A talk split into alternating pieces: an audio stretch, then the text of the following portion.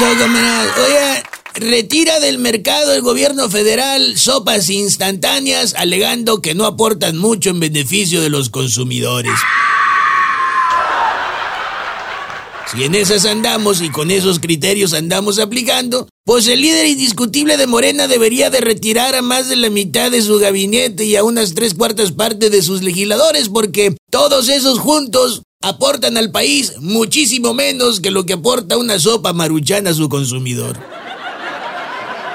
Oigan, columnistas advierten que el PRI se empieza a probar un vestidito corto, entallado y muy escotado. Que es que para una cita con Morena en el tema de la reforma eléctrica. Yo me pregunto, ¿se irá a convertir el PRI en la chica Almodóvar de la cuarta T? Yo quiero ser una chica Almodóvar, un poco lista, un poquitín boba, ir con Madonna en una limusina.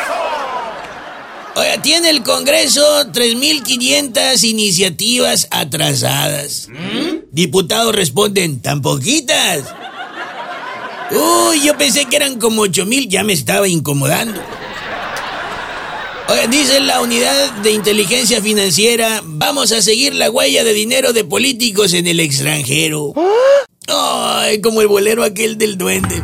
Para ver si conmigo te alineas o en los medios te haremos pedazos.